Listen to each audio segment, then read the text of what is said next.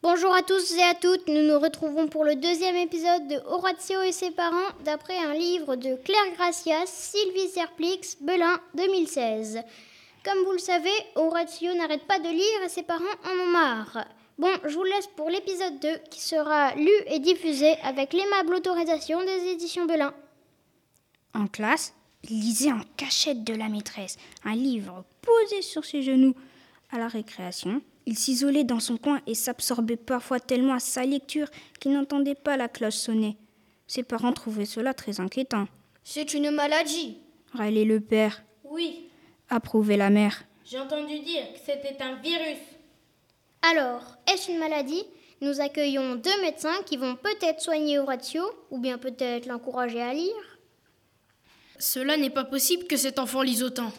Il s'instruit en lisant. Et puis qu'avez-vous contre la lecture? Je n'ai rien, mais il sera en manque d'activité sportive, et ce n'est pas bon pour sa santé. Il risque d'être obèse. Obésité, tout de suite les grands mots. Il pourrait toujours courir sur un tapis roulant en lisant.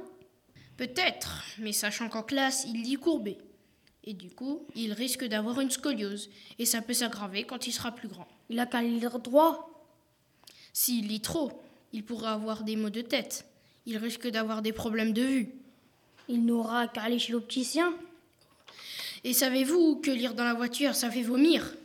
Bah, il n'aura qu'à lire les plaques d'immatriculation, les, les dessins sur les, sur les camions, euh, les aires d'autoroute.